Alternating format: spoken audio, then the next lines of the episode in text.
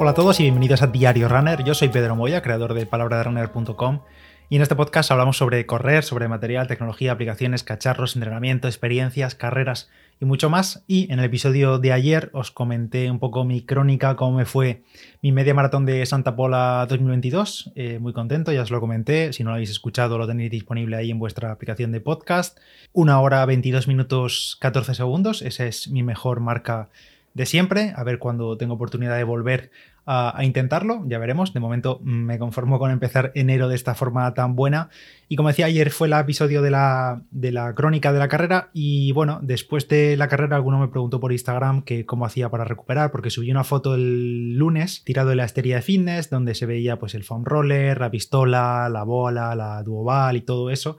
Así que bueno, voy a contar un poco en este episodio cómo, primero, eh, lo que he hecho yo más o menos para recuperar de la media, porque ha sido un esfuerzo intenso, pero tampoco tan intenso como para dejarme en dique seco varios días. La verdad que hoy ya martes, estoy rodando esto martes, em, ya he vuelto otra vez a ponerme las zapatillas y demás y continúo la semana con entrenamientos pero también me ha dejado algunas secuelas que os las cuento un poco al final del episodio. Sobre todo los pies, que yo creo que fue todo provocado por el tema de la lluvia, el correr rápido con tantas charcos y tanta humedad durante tanto tiempo, pero bueno, os lo cuento después de lo que he hecho yo para recuperar de esta media maratón. Esto, que quede claro, no es la guía definitiva para recuperarse después de una media maratón, porque tampoco creo que haya una respuesta universal para eso, la verdad, porque habrá corredores que correr una media maratón, como mucha gente que ha debutado este fin de semana, sea el pico de, carrera, digamos, el pico de, distancia de su vida y seguramente tras completarla pues se tomen unos días más o incluso semanas de descanso o de entrenamientos muy suaves para luego volver a retomar otro plan de entrenamiento. Y para otra gente hacer una media maratón o levantarse un miércoles, eh, hacer 25 kilómetros, puede ser su rutina y al día siguiente, pues otra sesión más y al día siguiente otra y otra y otra. Así que esto no es una guía definitiva, simplemente lo que he hecho yo entre domingo y lunes para recuperar un poco las piernas y martes volver a la carga con el entrenamiento. Yo empecé con la recuperación ya el mismo domingo por la tarde. La verdad que no acabé súper tieso de la media maratón por la mañana, acabé muy cansado, fatigado las piernas y demás, pero sobre todo yo soy más propenso, como dije, a que se me cargue en la zona de sóleos, gemelos y demás, que es lo que más folló me ha estado dando en estas últimas semanas, que os comenté las molestias que, había tenido. Y el mismo domingo por la tarde ya me tiré después de dormir, bueno, no dormir, de estar un rato en el sofá eh, descansando, me tiré al suelo, ahí a la esterilla, hice un poco de movilidad, estiramientos, movilidad general sobre todo el tren inferior, un poquito de pasada de foam roller y demás, y, poco más, la verdad. Domingo no mucho más. Y lo que sí hice el domingo es eh, meterme en las botas de presioterapia, que como tengo unas en casa, por suerte, pues me metí ahí una sesión de presioterapia, que la verdad, pues te deja bastante relajado y parece luego que las piernas casi no las sientes. Creo que fueron como 45 o 50 minutos de presioterapia, así que empecé por ahí el domingo. Y lo que tampoco faltó, mucha hidratación. Yo soy de beber bastante agua en el día a día, pues eso, eh, estar todavía más pendiente de ello después de un esfuerzo grande, no sé me, gusta como depurar el cuerpo, si se puede llamar así, y beber mucha agua. Me gusta beber mucha agua en general, pues más todavía después de una carrera, un esfuerzo grande y tal. Y por la noche a dormir temprano. No sé si eran las nueve y media, 10 y, ya estaba metido en la cama. Mm, la verdad que no descansé del todo bien el domingo por esa sensación de inquietud, de piernas fatigadas y demás, que estás sin parar de moverte dentro de la cama, pero bueno, estar dentro de la cama ya contaba, así que me metí pues eso, temprano en la cama y pues 8, 8 horas y poco pude descansar de domingo a lunes. No todo lo profundo como hubiese gustado, pero bueno, bien dormido. Y el lunes, como os comenté, me tocaba descanso total, no iba a salir a correr. Hay gente que, bueno, pues le gusta salir a trotar un poquito y tal. Yo en, otras ocasiones también lo he hecho, salir a trotar después de, el día después de una carrera y tal, sobre todo por soltar piernas o simplemente a caminar, pero en mi caso no lo hice. Lunes lo he tomado 100% eh, de recuperación, descanso total de correr, pero sí que es un día de recuperación como tal. Y a primera hora, como si hubiese salido a correr, pues esos en vez de salir a correr una hora, pues yo me tiré al suelo otra vez 30-40 minutos de movilidad, de foam roller a tope, de la duoval, eh, sobre todo en la zona de sóleos y, gemelos, que me viene muy bien para esa zona. La bola de Beurer, que os comenté hace ya no sé cuántos, no sé cuántos episodios, que como es más pequeña y vibra también, me incide mucho en la parte del glúteo, que también se me carga. Pues eso, 30-40 minutos de todos los aparatos de tortura, que como siempre os lo voy a dejar en la descripción, en la nota del episodio. Pistola de masaje en cuádriceps, en isquiotibial y demás. Un repaso completo al tren inferior y movilidad y, ya está. Y eso fue como la sesión de entrenamiento de la mañana. Básicamente una sesión de movilidad y de recuperación total. También, como con las botas Compex de presoterapia, que ya os comenté sobre ellas aquí en el podcast y hay un vídeo subido a YouTube y en la página web también, en Palabras Runner también en análisis, con descuento en Finet Digital, que ya sabéis que tenemos ahí descuento de PDR5FD con el código, pues como las botas Compex tienen un corte, digamos, a la altura de la rodilla, no es una bota completa, puede flexionar un poco y se pueden utilizar, por ejemplo, mientras trabajas o mientras estás sentado, en la posición sentada, porque si son otro tipo de botas de las completas, digamos, de las que tienen muchas más cámaras y más presión, pero te cubren toda la pierna, pues eso cuando se infla, cuando se hinchan las cámaras de aire,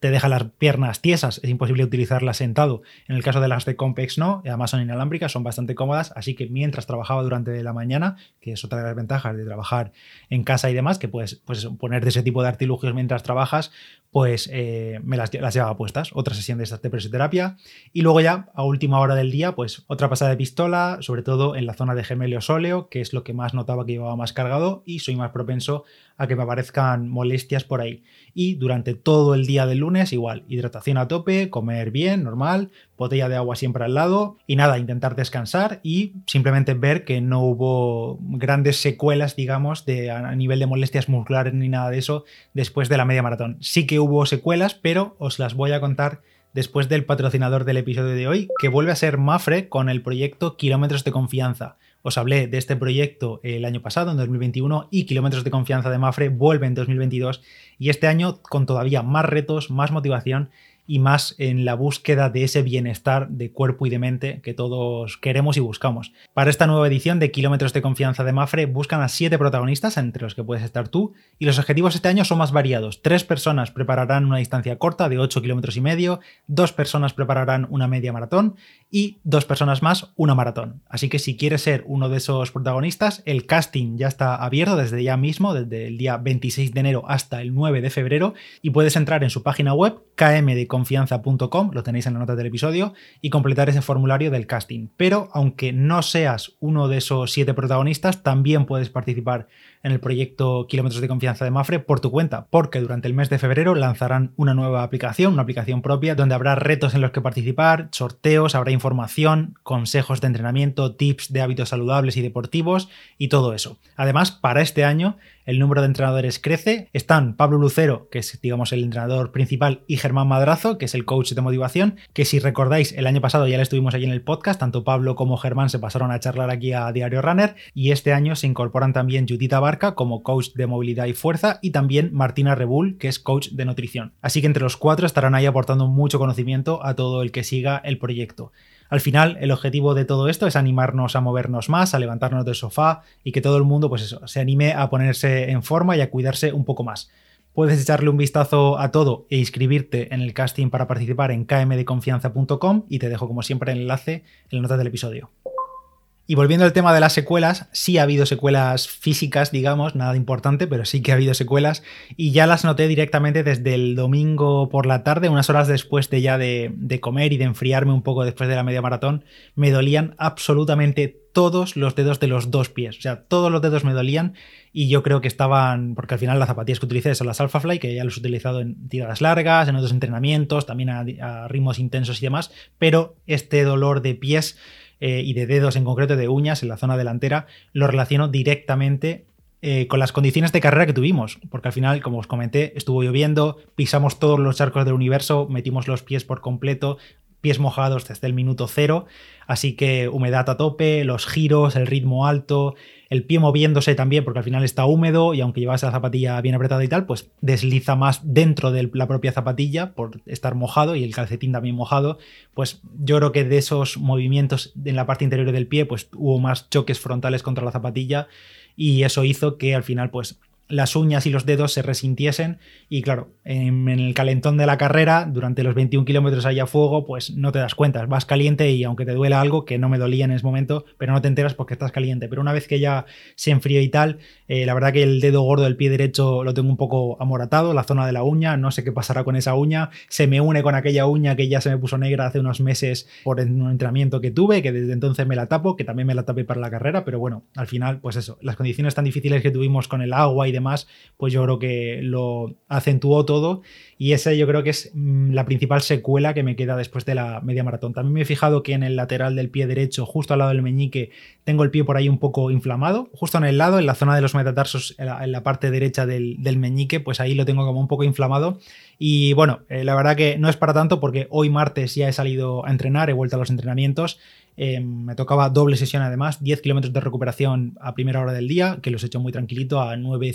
a, perdón, a 5.50, 5.45, 5.30, tranquilo, y luego 6 kilómetros más eh, por la tarde, yo los he hecho sobre las 5 o 6, y tenía miedo de, pues, de ponerme otra vez las zapatillas y si tenía ese dolor de dedos, de pies y tal, que al tacto lo noto, pues tenía miedo de que tuviese bastantes molestias con las zapatillas puestas y volviendo a correr, pero mm, la verdad que no. Eh, sí que un pelín de molestia al meterme en la zapatilla y tal, pero una vez que luego estaba corriendo, sin molestias mayores, digamos. Simplemente pues noto ahí que la zona esa lateral de inflamación sigue ahí un poco inflamada, nunca mejor dicho, y las uñas pues un poquillo tocadas. Mm, no sé, las uñas me da que se van a poner bastante feas, más todavía de lo que están. Así que, pero bueno, así es la vida y así son las consecuencias de todo esto. Por el resto, la verdad, muy contento, sin secuelas musculares, ni dolores extraños, nada de eso, simplemente lo habitual tras un esfuerzo alto, pero sin mayores consecuencias. Así que mañana miércoles, ya hoy martes ha sido ese día de recuperación doble y mañana martes, pues vuelta a la carga. Y creo que me toca incluso sesión intensa. 5 eh, por 1200 a ritmo de 5K, creo que es.